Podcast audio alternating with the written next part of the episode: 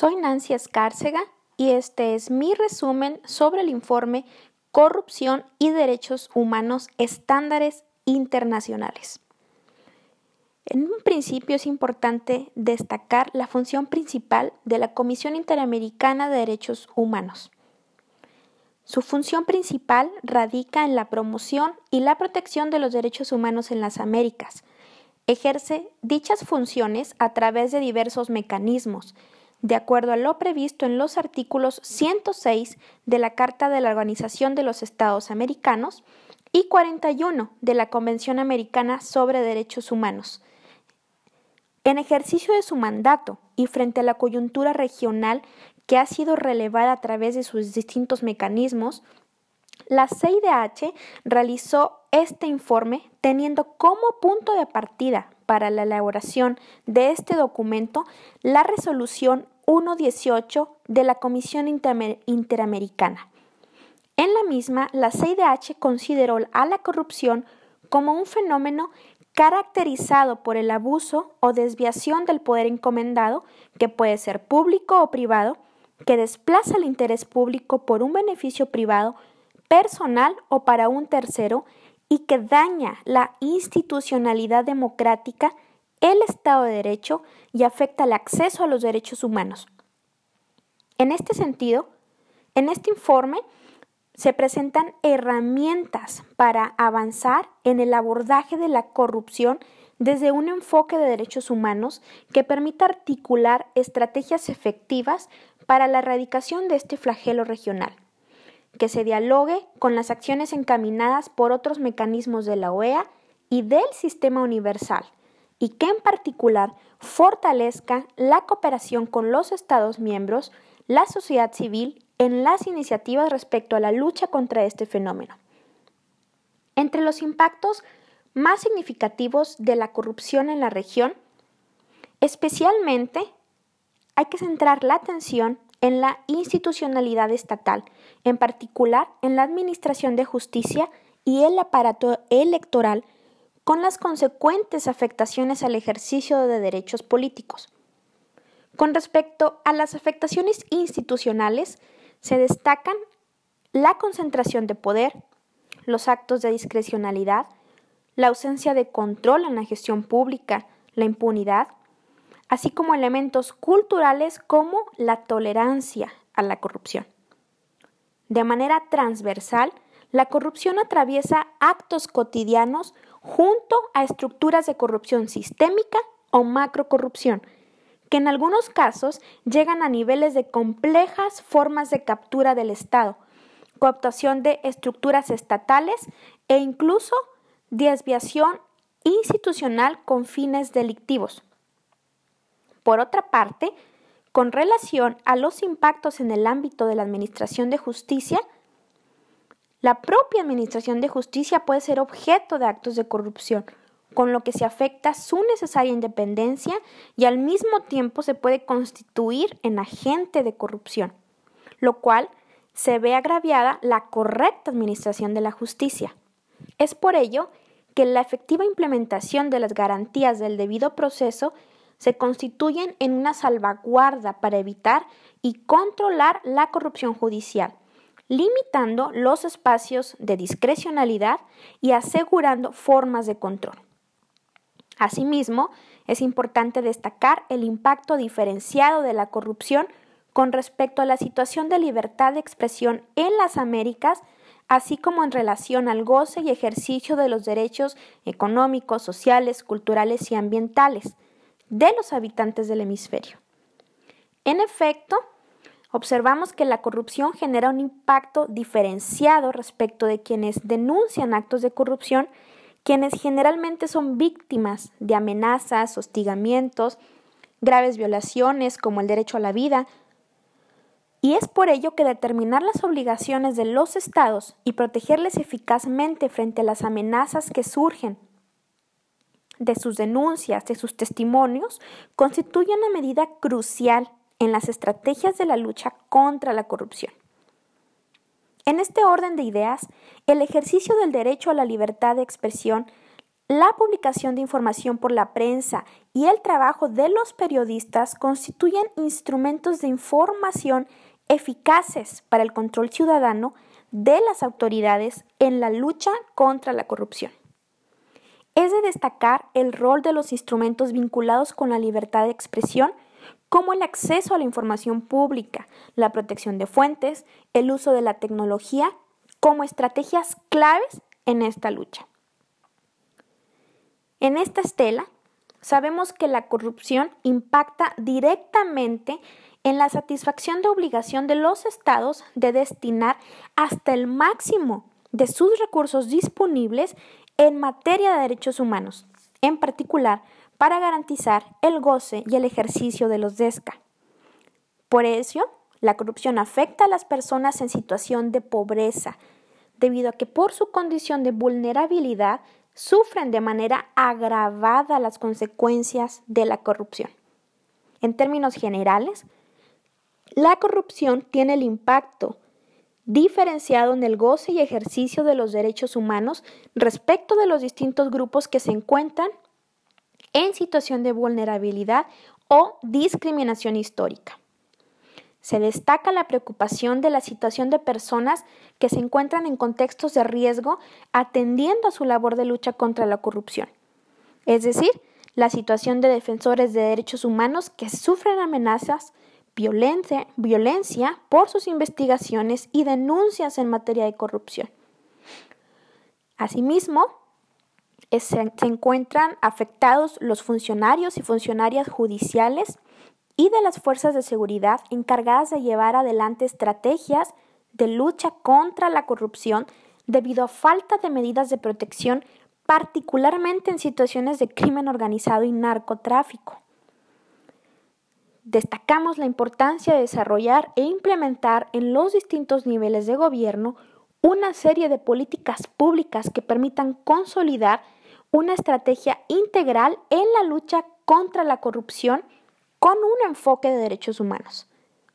siendo el objetivo de estas medidas el fortalecimiento institucional, el control y la disminución de los espacios de discrecionalidad, la rendición de cuentas y monitoreo sobre las actividades públicas. Considerando este fenómeno de la corrupción en relación con las demás obligaciones internacionales en materia de derechos humanos, se ha establecido una serie de principios fundamentales que permiten desarrollar políticas públicas anticorrupción con una perspectiva de derechos humanos. Estos principios son la centralidad de las víctimas de la corrupción, la necesidad de medidas adecuadas de reparación, el fortalecimiento del Estado de Derecho y la institucionalidad democrática, las garantías de igualdad y no discriminación, la participación e inclusión social, mecanismos de reclamo y acceso a la justicia, la producción y acceso a la información, la transparencia y rendición de cuentas y la inclusión de las perspectivas de género y diversidad. Todos estos principales deben estar presentes en toda estrategia de lucha contra la corrupción que pretenda ser integral, efectiva y eficaz. Respuestas internacionales y nacionales sobre la lucha contra la corrupción y la protección de derechos humanos. Como hemos dicho anteriormente, la corrupción es un complejo fenómeno que afecta a los derechos humanos en su integralidad, civiles, políticos, económicos, sociales, culturales y ambientales, así como al derecho al desarrollo, debilita la gobernabilidad y a las instituciones democráticas, fomenta la impunidad, socava el Estado de Derecho y exacerba la desigualdad. Considerando todas estas características, la corrupción se ha constituido como una práctica permanente que ha afectado las condiciones de vida de la población en el hemisferio. Los casos de corrupción no solo no han cesado, sino que se han multiplicado en forma extremadamente preocupante. Las cifras disponibles al respecto son de naturaleza aproximada, dado que el fenómeno de la corrupción, por sus características, es de muy difícil cuantificación. Corresponde indicar que de conformidad a las cifras del Foro Económico Mundial, los montos involucrados en corrupción ascenderían al 5% del Producto Interno Bruto Mundial. En este escenario, no es de extrañar que la población comience a preocuparse crecientemente por el tema de la corrupción. Según estimaciones recientes, la población considera la corrupción como uno de los tres primeros problemas que deben ser afrontados por la autoridad. Este fenómeno en la región moviliza recursos que afectan seriamente la posibilidad de los estados de cumplir con sus funciones de garantía y protección de derechos, en particular los de ESCA, afectando a una serie de derechos humanos de las personas y de las poblaciones, especialmente los de las personas en situación de vulnerabilidad y discriminación histórica. Así, de conformidad a la información que se desprende del índice de la percepción de la corrupción que elabora Transparencia Internacional, la región se encuentra en la medianía de la tabla mundial en materia de corrupción. En un análisis detallado de los países del hemisferio, se hace evidente que, salvo algunas excepciones, la mayoría de los estados americanos ocupan lugares preocupantes de los rankings internacionales en materia de corrupción. A partir de la década de los años 90, cuando la agenda económica colocó a la internacionalización de los negocios en el centro del debate, surgió la necesidad de dar garantía a las empresas que podrían competir en forma eficiente a nivel local e internacional. Ese mismo modelo contenía las bases del fomento para la corrupción, pero ya no solo a nivel nacional, sino también internacional la liberalización de los mercados, los procesos de privatización de las empresas públicas y de servicios públicos sentaban las bases para las nuevas figuras ilícitas de actos de corrupción en la región. Ello generó que como consecuencia el debate sobre la corrupción comenzara a tener presencia en la agenda pública y se considerara que la corrupción era un impedimento para el normal desenvolvimiento de los negocios en las Américas y que afectaría significativamente su desarrollo. Quienes lideraron los primeros esfuerzos en materia de lucha contra la corrupción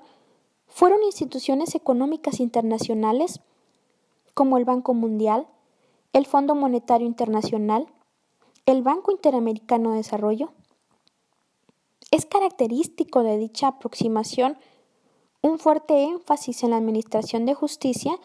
y por ello se desarrollaron nuevos proyectos que tenían como eje la modernización de la administración de justicia a nivel regional. Las reformas y el fortalecimiento de las instituciones procesales, normas sobre propiedad intelectual y sistemas arbitrales internacionales,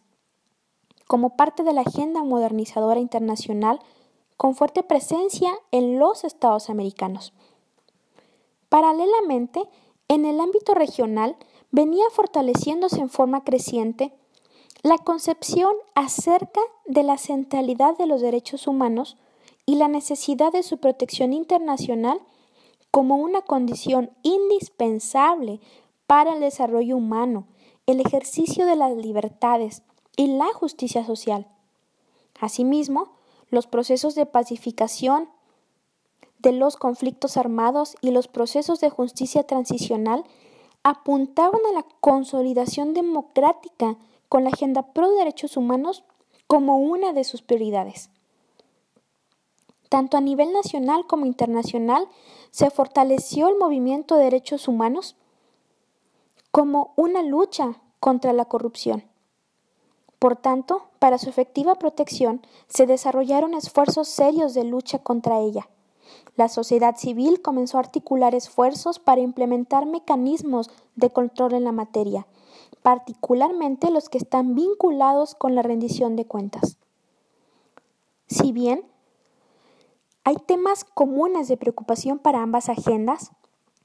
tales como los recursos que se desviaban por causa de la corrupción, el impacto de ese fenómeno podía tener en la Administración de Justicia o los riesgos de investigación y la denuncia de estos hechos, en esos primeros esfuerzos la mirada seguía apuntando a dos fenómenos separados que se vinculaban indirecta o marginalmente.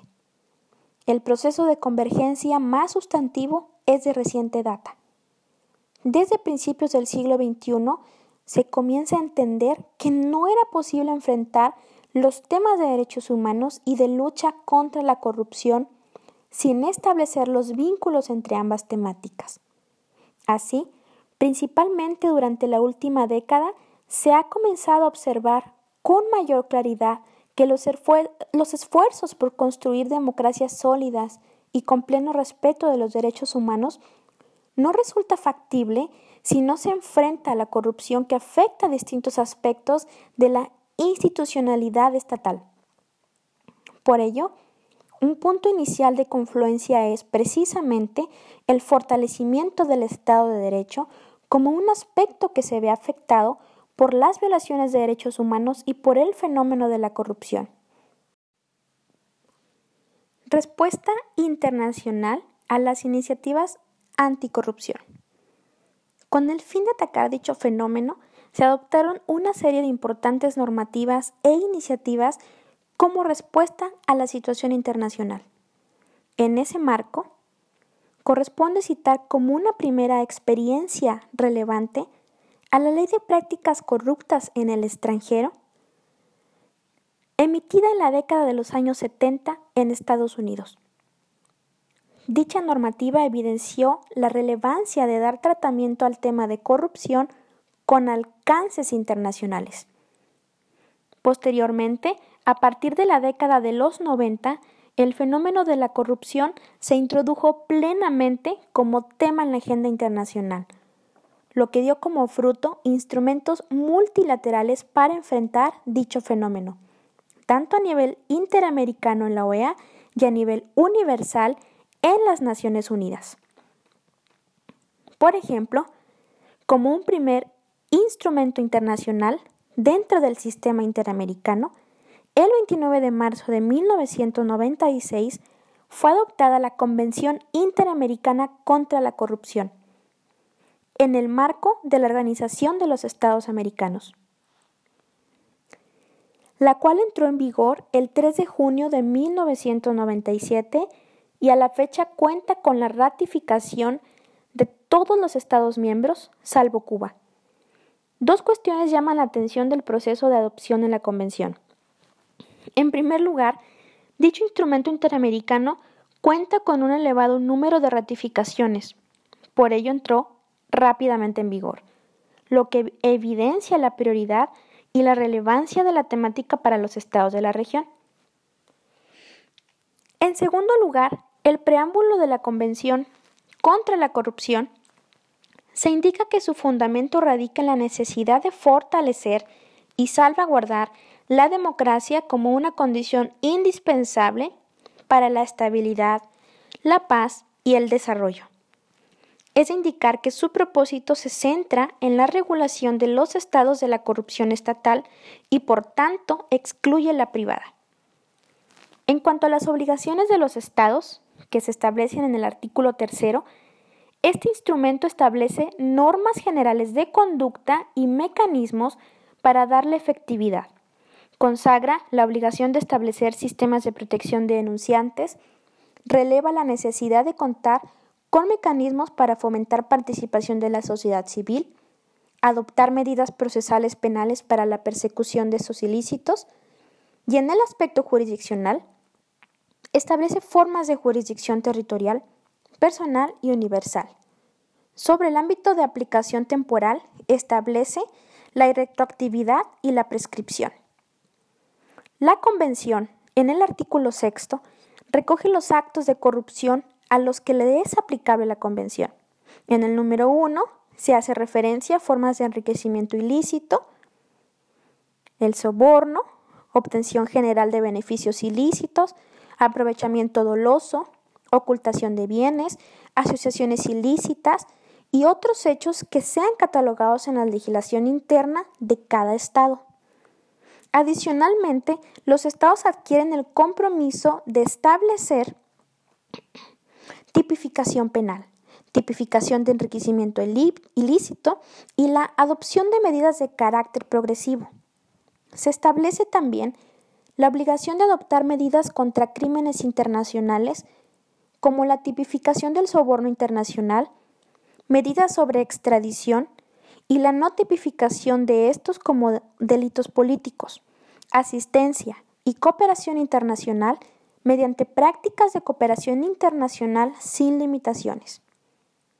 En síntesis, la Convención Interamericana contra la Corrupción pone un fuerte énfasis en evitar transferencias que permitan el soborno nacional e internacional. Se enfatiza la necesidad de fortalecer el sistema democrático a través de la institucionalidad judicial. Como parte de los esfuerzos realizados dentro del sistema interamericano, los estados parte de la Convención acordaron la creación y conformación del mecanismo de seguimiento de la implementación de la Convención. Este mecanismo tiene por objeto promover la implementación de la Convención, contribuir a sus propósitos, dar seguimiento a los compromisos asumidos por los Estados parte, analizar la forma en que son implementados, facilitar el intercambio de información, de experiencias óptimas, la armonización de las legislaciones de los Estados parte, y tiene una naturaleza intergubernamental se ha previsto que pueda recibir opiniones de la sociedad civil. De este modo se desarrolla en el marco de los propósitos y principios establecidos en la Carta de la OEA. El Comité de Expertos realiza un proceso de evaluación recíproca o mutua entre los estados que lo integran en el marco de rondas en las cuales se analiza la manera como dichos estados están implementando las disposiciones de la Convención seleccionadas por cada ronda y de acuerdo con un reglamento. Se ha desarrollado una serie de leyes modelo, las cuales son una herramienta de cooperación que contienen los más altos estándares internacionales en la materia a las que se refiere para los estados que aprovechen al elaborar sus leyes anticorrupción. Entre estas leyes es posible identificar las referidas a las de declaración patrimonial y de intereses, y la relativa a la protección de denunciantes. Asimismo, este mecanismo cuenta con guías legislativas que contienen los elementos mínimos que, de acuerdo con los análisis y recomendaciones del comité, deberían ser tenidos en cuenta por los estados al elaborar normas sobre materias de la Convención a las que se refieren. Finalmente, en el portal anticorrupción de las, de las Américas, el mecanismo incluye las buenas prácticas que los estados llevan adelante para implementar las disposiciones de la Convención Interamericana contra la corrupción de una manera efectiva. Mitigar la corrupción requiere un cambio paradigmático y estructural en las formas tradicionales en las que opera el gobierno y cómo éste se relaciona con sus ciudadanos en el marco de los esfuerzos desplegados por la OEA para la innovación de las estructuras estatales, es importante mencionar en la presente sección el denominado Programa de Gobierno Abierto, a través del Departamento de Gestión Pública Efectiva. Esta iniciativa se desarrolla como un nuevo paradigma o modelo basado en los valores y principios de transparencia, democracia participativa, empoderamiento ciudadano, rendición de cuentas, uso de avances tecnológicos, la colaboración e interacción en la conformidad de gobiernos con plataformas que lo promuevan. Ello se constituye como una estrategia para el diseño, modernización administrativa que ubica al ciudadano en el centro de la atención y prioridad, ofreciendo así una alternativa para gestionar desde lo público, de manera que se presenta como una ventana de oportunidad para limitar prácticas que podían afectar la institucionalidad democrática y la garantía de derechos humanos, como lo es el fenómeno de la corrupción. Por su parte, en el sistema universal, la Convención de las Naciones Unidas contra la Corrupción fue adoptada el 31 de octubre de 2003, entró en vigor el 14 de diciembre de 2005 y a la fecha cuenta con la ratificación de 186 Estados miembros de la ONU. El fundamento de la referida convención se centra en la amenaza que supone este fenómeno para la democracia, la seguridad, la justicia, el desarrollo sostenible y el imperio de la ley. En el preámbulo se plantean los vínculos entre la corrupción y otras formas de delincuencia, en particular la delincuencia organizada. Además, se manifiesta la preocupación de los estados por los activos que se desvían y la amenaza que ello implica para la estabilidad política y el desarrollo sostenible. A diferencia de la Convención del Sistema Interamericano, el texto de Naciones Unidas plantea un enfoque amplio respecto de la responsabilidad de prevención y erradicación en los casos de corrupción que se extiende más allá de los estados, mediante el apoyo y la participación de organizaciones, personas y comunidades. Los objetivos que se proponen en el documento convencional son la prevención, el fomentar la cooperación internacional, el promover la integridad, la rendición de cuentas, la debida gestión de los asuntos y bienes públicos.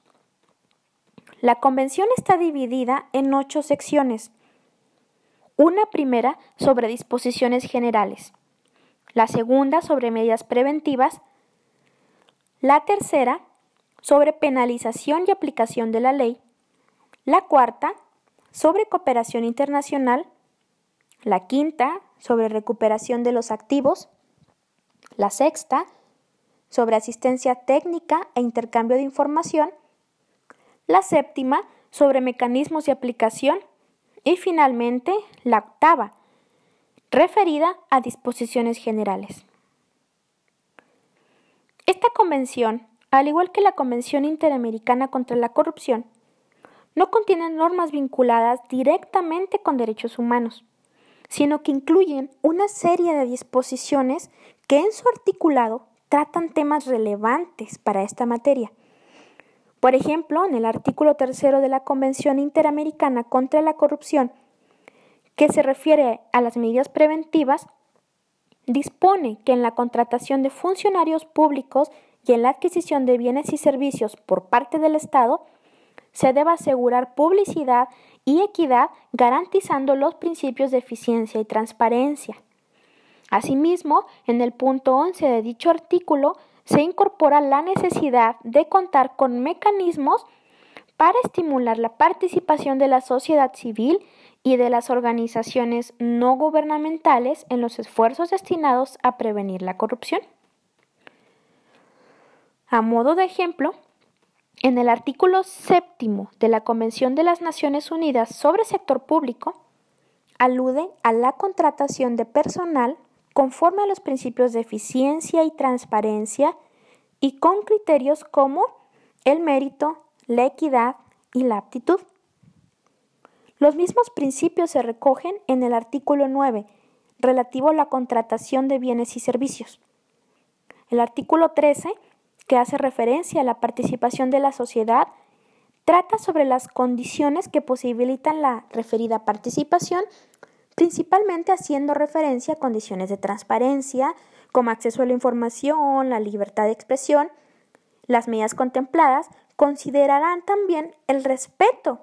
a otros derechos como la honra. En el artículo 30 sobre proceso, fallo y sanciones, se establece medidas orientadas a endurecer el tratamiento penal de los delitos de corrupción. Sin embargo, las medidas expresan como límite algunas garantías del debido proceso, como el derecho a la defensa, a la presunción de inocencia. Finalmente, en los artículos 32, que atiende a la protección de testigos, peritos y víctimas, y el artículo 33, sobre la protección de denunciantes, aluden a medidas orientadas a la protección física de testigos peritos y sus familiares, como la protección de identidad o la reubicación. También se extiende la protección a las víctimas, solo si son testigos, además de permitirles participación en los procesos. Respecto a denunciantes,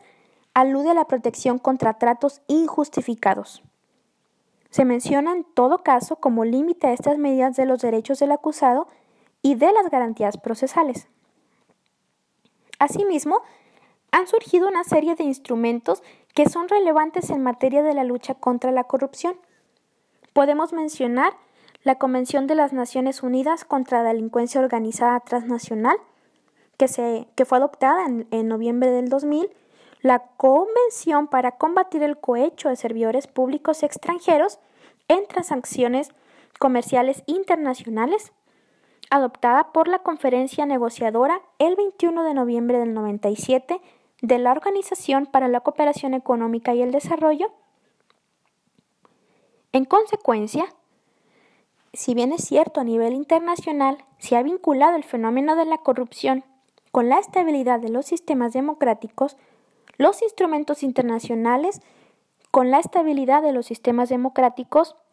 los instrumentos internacionales desarrollados hasta la actualidad no han explicado el vínculo entre la corrupción y los derechos humanos de una manera explícita. Asimismo, en los instrumentos de derechos humanos, tanto a nivel universal como regional, tampoco se ha considerado expresamente el fenómeno de la corrupción. Resulta relevante explorar cómo han evolucionado las agendas de la lucha contra la corrupción y la garantía y respeto de derechos humanos las últimas décadas, lo que se ha traducido en la configuración de un proceso creciente de convergencia.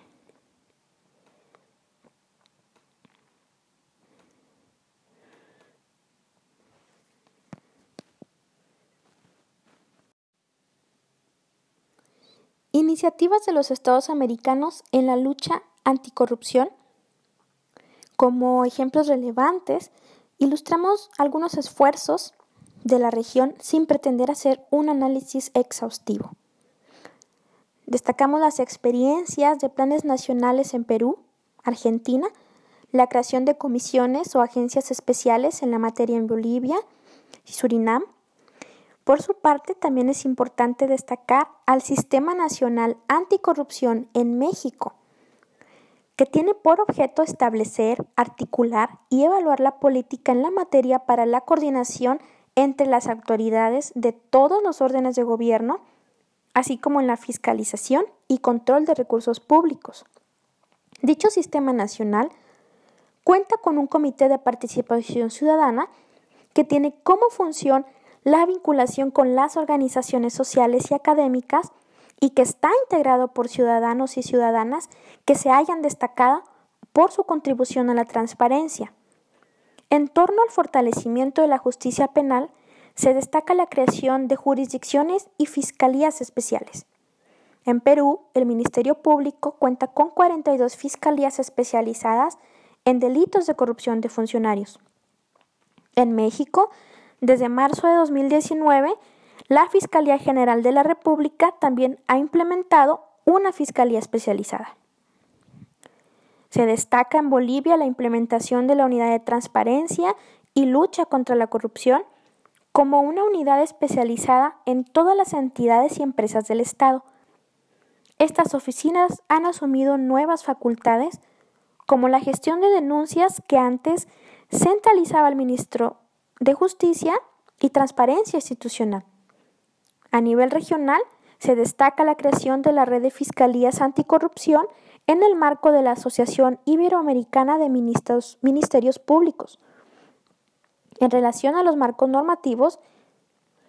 hay una importante cantidad de estados que han avanzado en la sanción de leyes marco para enfrentar el fenómeno de la corrupción y que están orientadas hacia la promoción de la integridad en el ejercicio de la función pública, en el entendido de que una buena administración pública debe servir de manera objetiva a la ciudadanía y generar confianza. Asimismo, con el propósito de prevenir conductas irregulares en el ejercicio de dicha función pública, se ha avanzado en el fortalecimiento y promoción de marcos normativos que fomentan el compromiso con la ética. Algunos ejemplos en este sentido son las normativas de Argentina, Belice, Bolivia, Brasil, Chile, Colombia, Costa Rica, Guatemala, Haití, Jamaica, México, Perú, Surinam, Uruguay y Venezuela. En algunos casos se ha considerado la creación de comisiones nacionales de ética pública, como en Chile y República Dominicana. Las normativas orientadas a la promoción de la integralidad del funcionario público contienen especificaciones sobre declaración de conflictos de intereses y de bienes como en México y en Chile. Asimismo, son incluidas en estas normativas cuestiones relativas con el régimen de prohibiciones, inhabilitaciones e incompatibilidades para el ejercicio de la función pública. La mayoría de los países cuentan con una normativa referida a la transparencia y el acceso a la información pública. La generación de información pública y la interacción del gobierno y los ciudadanos por medio de estrategias de generación de datos y de diversas formas de gobierno abierto es una tendencia creciente en la región que puede permitir incrementar la capacidad de escrutinio del ciudadano y su participación mediante el ejercicio del derecho al acceso a la información por medio de la cual las personas podemos fiscalizar los actos públicos.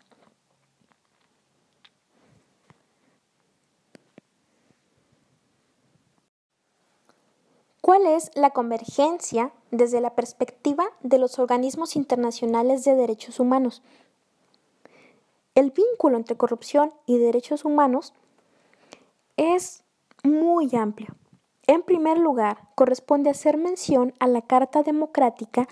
suscrita el 11 de septiembre de 2001 por la Asamblea General de la OEA. Dicho instrumento, si bien no hace un vínculo directo,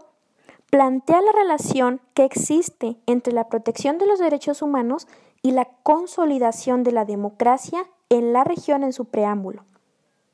De ahí que en el año 2008 la Asamblea General de la OEA,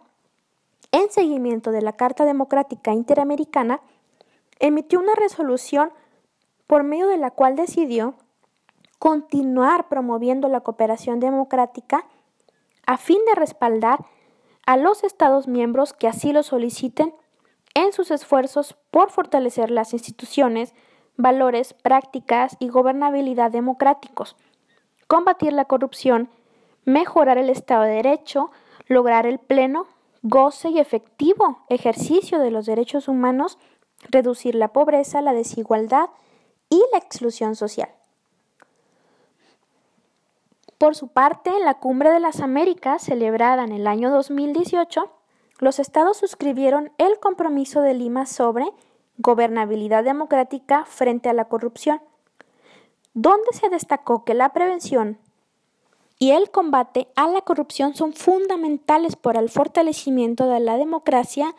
y el Estado de Derecho. Desde el año 2001, la Comisión Interamericana viene abordando este fenómeno. Una primera aproximación al tema fue de carácter general y consistió en establecer el vínculo entre el fenómeno de la corrupción y la estabilidad democrática, relevar cómo el debilitamiento de las instituciones públicas que produce la corrupción impactan en el disfrute efectivo de los derechos humanos de las personas en general. Sin perjuicio de lo anterior, el desarrollo más sistemático brindado por la CIDH se lo ha dado en los últimos años a través de dos resoluciones. Una, la emitida el 12 de septiembre de 2017, referente a la decisión del gobierno de Guatemala, donde se declaró persona non grata al comisionado titular de la Comisión Internacional contra la Impunidad en Guatemala y ordenaba su expulsión del país. En dicha resolución, no solo se destacó la labor de la Convención en su combate a la impunidad y la corrupción,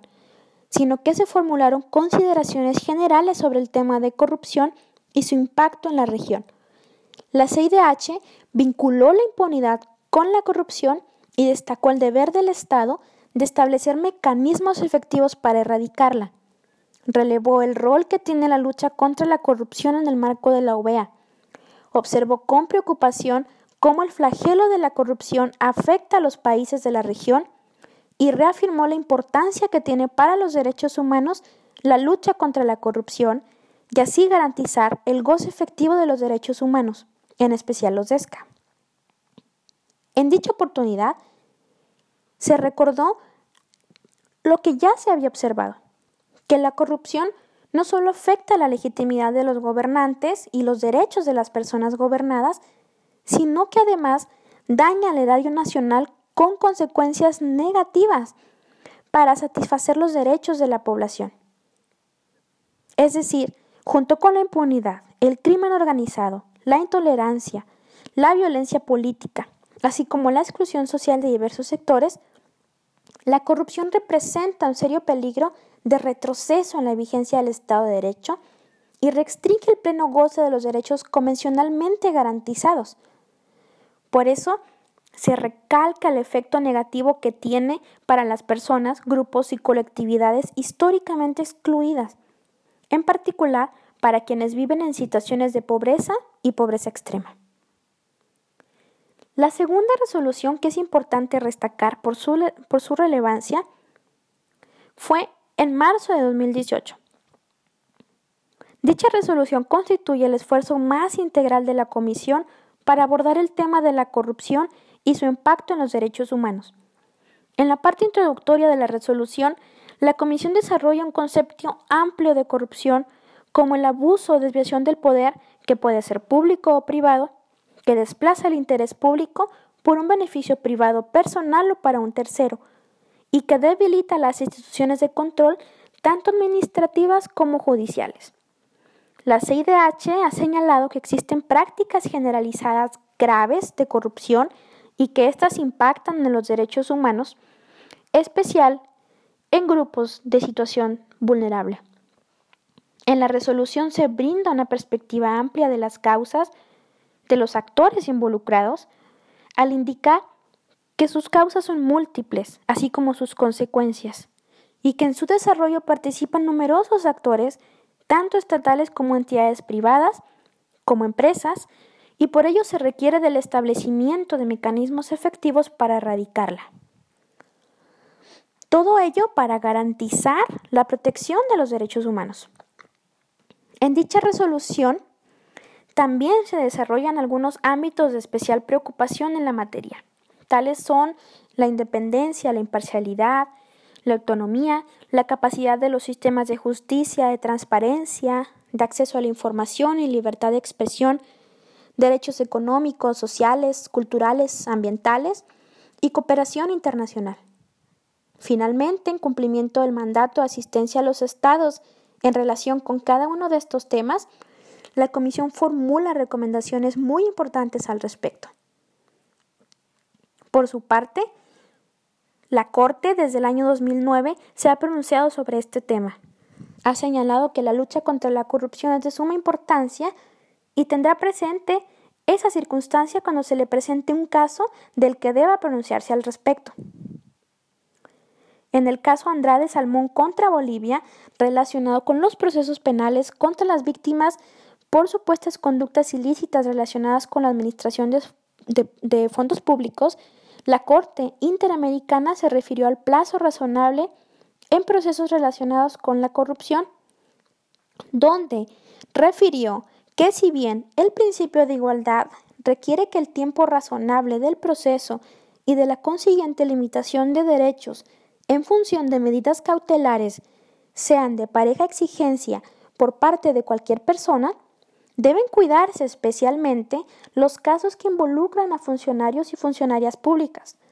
La sana lucha contra la corrupción y la deseable persecución de los delitos contra la administración pública no es admisible que se perviertan desviándose en un recurso lesivo a la democracia mediante el sometimiento a una indefinida situación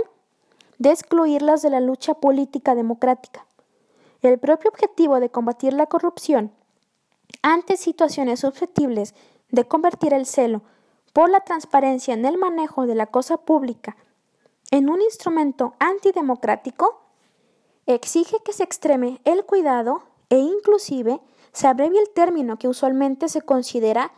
tiempo razonable del proceso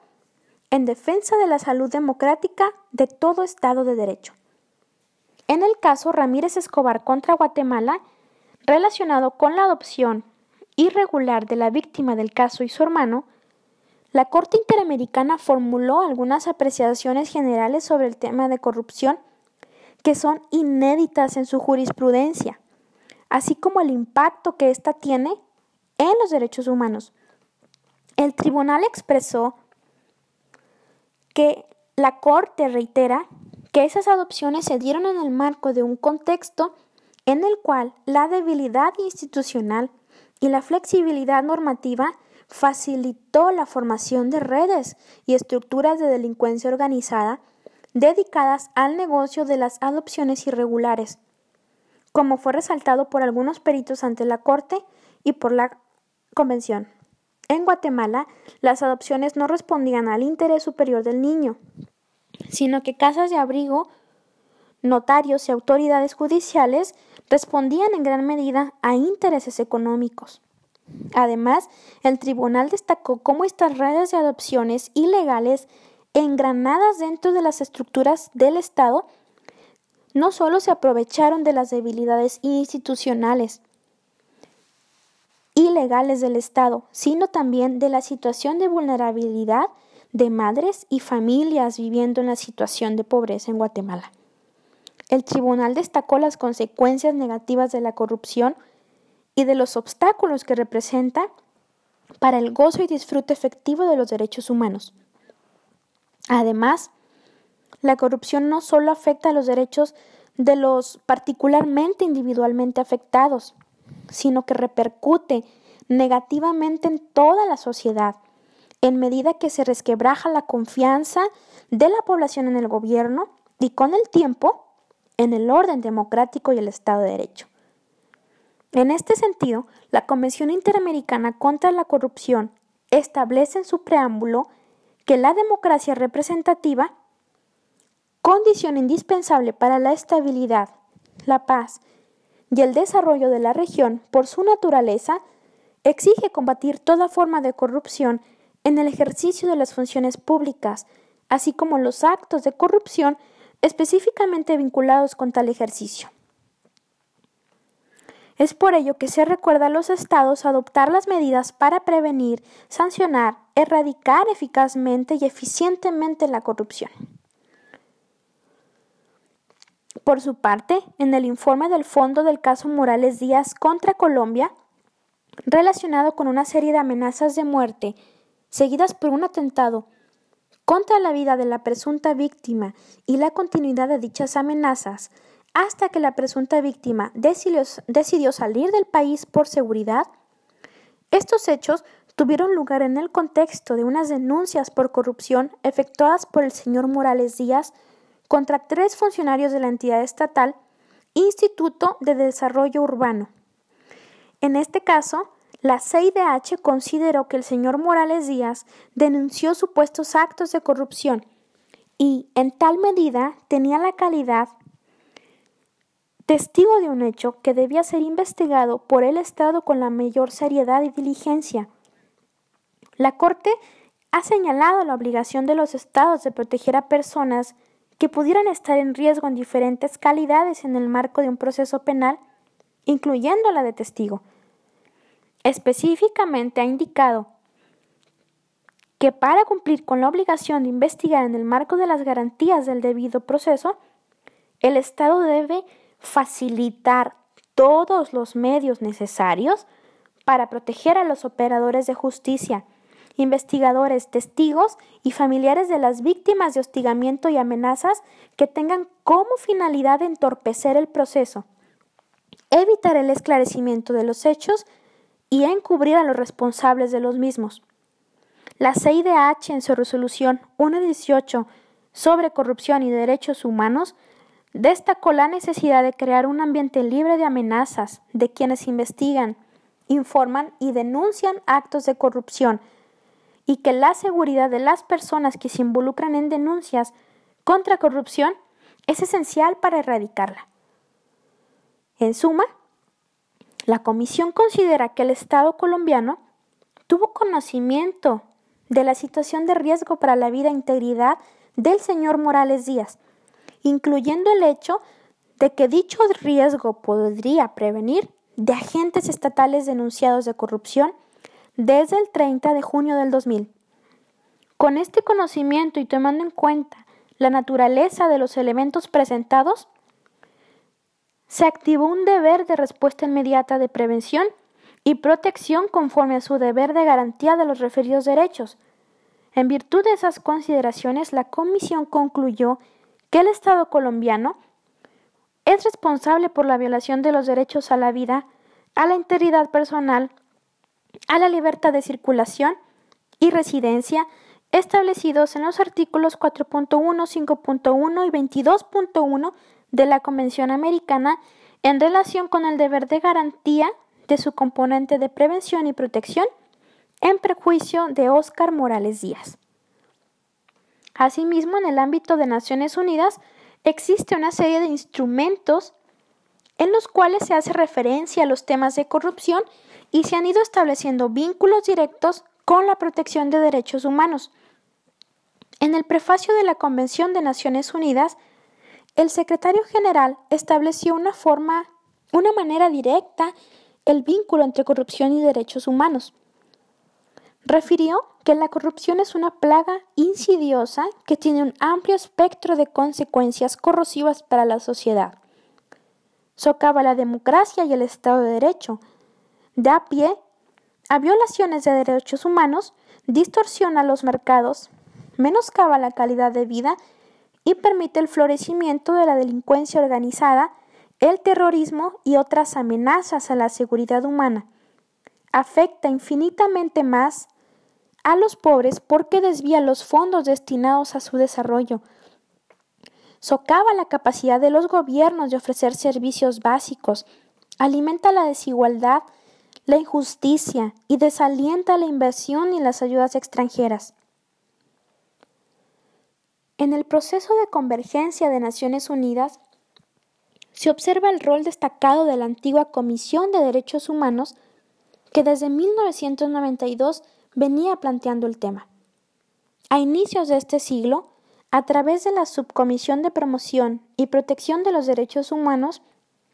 la Comisión de Derechos Humanos había establecido una relatoría especial sobre corrupción y sus repercusiones en el disfrute de los derechos humanos, en particular los derechos económicos, sociales y culturales, quien emitió tres informes en los años 2003, 2004 y 2005, donde se desarrollaron elementos centrales en materia del vínculo que existe entre la corrupción y los derechos humanos. Por su parte, el Consejo de Derechos Humanos también se ha preocupado explícitamente del tema y ha emitido una serie de resoluciones sobre las consecuencias en el disfrute de los derechos humanos que dan cuenta de las distintas dimensiones que se vincula el fenómeno de la corrupción con la plena vigencia de los derechos humanos. Desde su primera resolución en la materia en 2012, el Consejo llamó la atención sobre su preocupación en el recrudecimiento de las consecuencias negativas de la corrupción generalizada en el disfrute de los derechos humanos y reconoció que la corrupción constituye uno de los obstáculos a la promoción y protección efectiva de los derechos humanos, así como la consecución de los objetivos del milenio y otros objetivos de los desarrollos convenidos internacionalmente. La Asamblea General de las Naciones Unidas, en diciembre del 2018, aprobó una resolución sobre acción preventiva y lucha contra las prácticas corruptas y la recuperación de activos. Cabe destacar también el informe de 2015 del Comité Asesor del Consejo de Derechos Humanos sobre las consecuencias negativas de la corrupción en el disfrute de los derechos humanos, en el cual se realiza un, un completo análisis sobre la definición de corrupción y su vinculación con los derechos humanos y su disfrute. Finalmente, corresponde destacar que este fenómeno ha preocupado en forma particular a la Oficina del Alto Comisionado para los Derechos Humanos desde hace años. Cabe destacar un informe del año 2016 en que son reseñables las mejores prácticas para luchar contra las consecuencias negativas de la corrupción en el disfrute de los derechos humanos, en el cual se verificó una importante participación de estados latinoamericanos. La Comisión considera que los vínculos entre la lucha por la erradicación de la corrupción y la protección efectiva de los derechos humanos están dados por el potencial que tienen ambas agendas para un abordaje más efectivo de este fenómeno que permita transformar las realidades hemisféricas y garantizar el goce y disfrute de los derechos humanos. A partir de este enfoque de convergencia, es factible elaborar las estrategias para prevenir y erradicar la corrupción desde una perspectiva de derechos humanos. En el capítulo 2 analizaremos el fenómeno de la corrupción los derechos humanos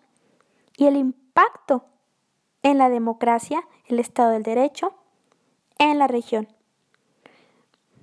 Se hará una descripción, sus características particulares, y se ilustrará las múltiples formas de la corrupción y las complejas estructuras criminales que se encuentran tras de sí. Se desarrolla un análisis de las dinámicas de interacción entre la protección de los derechos humanos en relación con la lucha contra la corrupción. Se analizan las áreas de especial preocupación que dan cuenta de situaciones donde la corrupción tiene un gran impacto en el goce y el ejercicio de los derechos en la región. En efecto, el impacto de la corrupción en el ejercicio de la libertad de expresión y el acceso a la información, así como los derechos económicos, sociales, culturales y ambientales. Comenzaremos con el fenómeno de la corrupción en las Américas.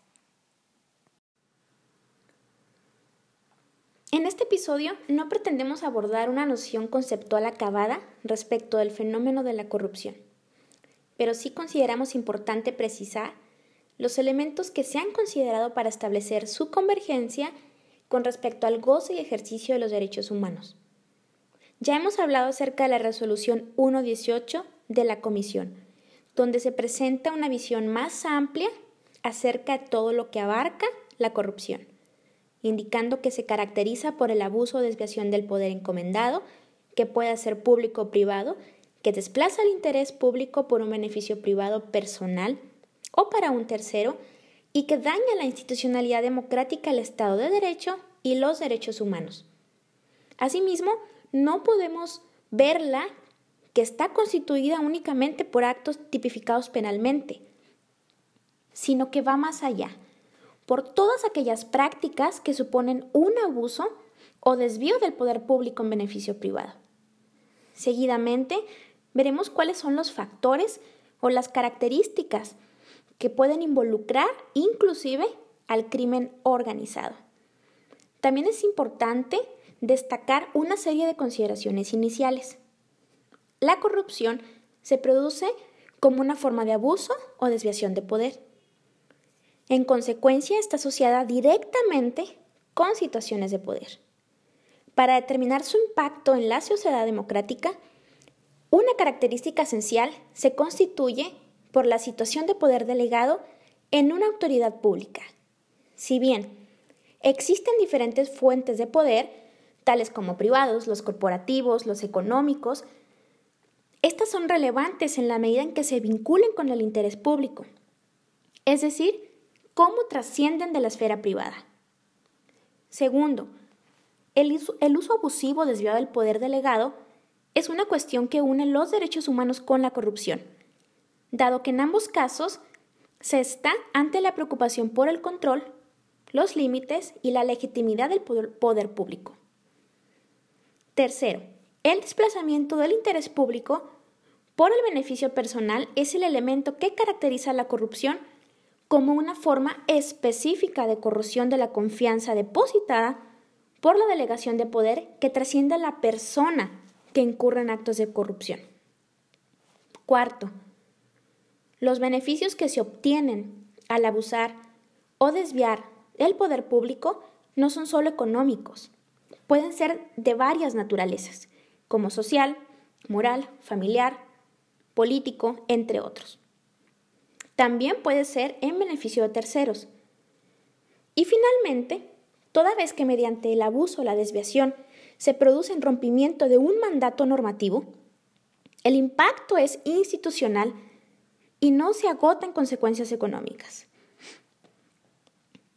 Por ello es importante que analicemos también cuáles son los actores involucrados en el fenómeno de la corrupción. Está centrado en el poder público, como ya lo hemos mencionado, delegado a las autoridades y funcionarios al Estado. El problema no es una cuestión que concierna solamente a agentes estatales, sino que la corrupción juega un rol clave en agentes no estatales también. Es decir, tienen participación activa diversos agentes privados como lo son las empresas, las corporaciones y otras agrupaciones. Si bien es cierto, obtienen por parte de una autoridad estatal, cuando ésta abusa o cuando ésta desvía un poder que se les ha conferido a fin de otorgar beneficios para sus intereses. Sin embargo, existen también casos en los que actores privados pueden ser los beneficiarios finales de los actos de corrupción de agentes estatales sin que necesariamente hayan dado origen a los mismos. Es decir, en muchos casos se advierte que el actuar corrupto busca beneficiar a un colectivo, ya sea social o político, sin que éste necesariamente participe activamente en el acto en sí. Un ejemplo muy claro de ello es cuando vemos el financiamiento ilícito de campañas políticas. Hay que tener mucho cuidado ahí para el 2021. Otro ejemplo en que los agentes privados pueden ser parte activa de la corrupción se presenta cuando están a cargo de servicios de carácter público esenciales para la realización de los derechos humanos más básicos, como la educación, la salud y la seguridad social, entre otros, sin, sin duda alguna. Sin embargo,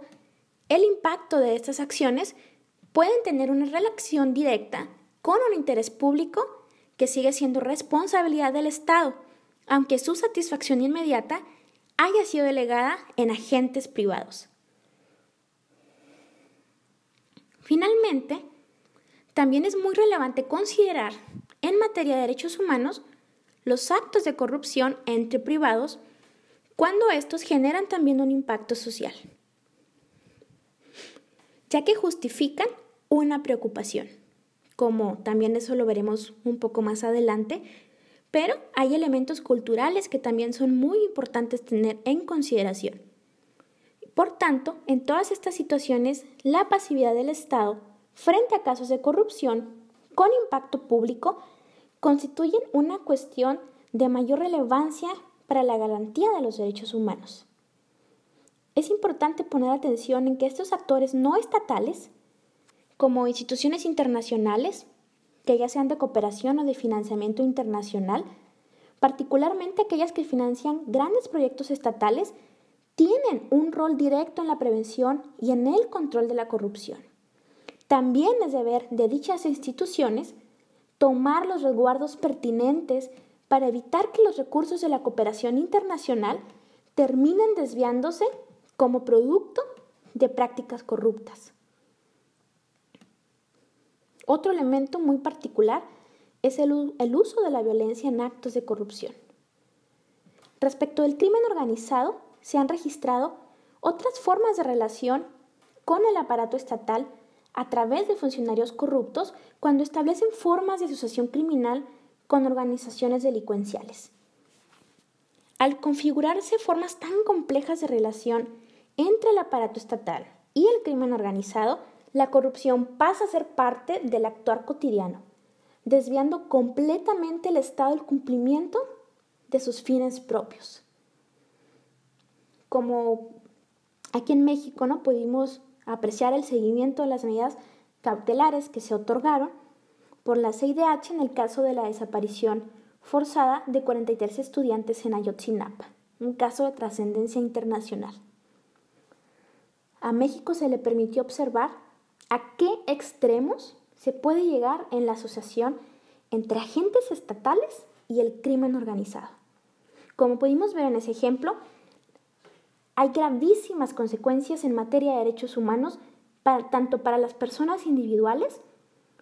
para sus familias y, por supuesto, para toda la sociedad en su conjunto. Por eso es que el narcotráfico genera una situación de violencia y de corrupción que puede alcanzar niveles intolerables, amenazando con destruir el tejido social, político y económico de todo un país, sea por la violencia que ejerce contra sus agentes o por la corrupción que instala en organismos policiales, que esto también afecta en la seguridad ciudadana y en los derechos humanos de la misma. Pues la impunidad también permite que estas organizaciones se desarrollen, se establezcan y creen verdaderas estructuras de poder paralelas que crean una sensación de impunidad que está vinculada con los más altos niveles de gobierno y de corrupción y que impiden una adecuada administración de la justicia. Por lo que es importante que también tengamos en consideración cómo funciona o cómo está funcionando nuestro sistema de justicia. Como vemos, hay distintas modalidades en las que se puede presentar este fenómeno de la corrupción, tanto en el ámbito internacional, convenciones y otros instrumentos nos han dado varias definiciones sobre esta han señalado algunas conductas que deben ser sancionadas, pero también se han formulado listados de conductas ilícitas asociadas con la idea de la corrupción.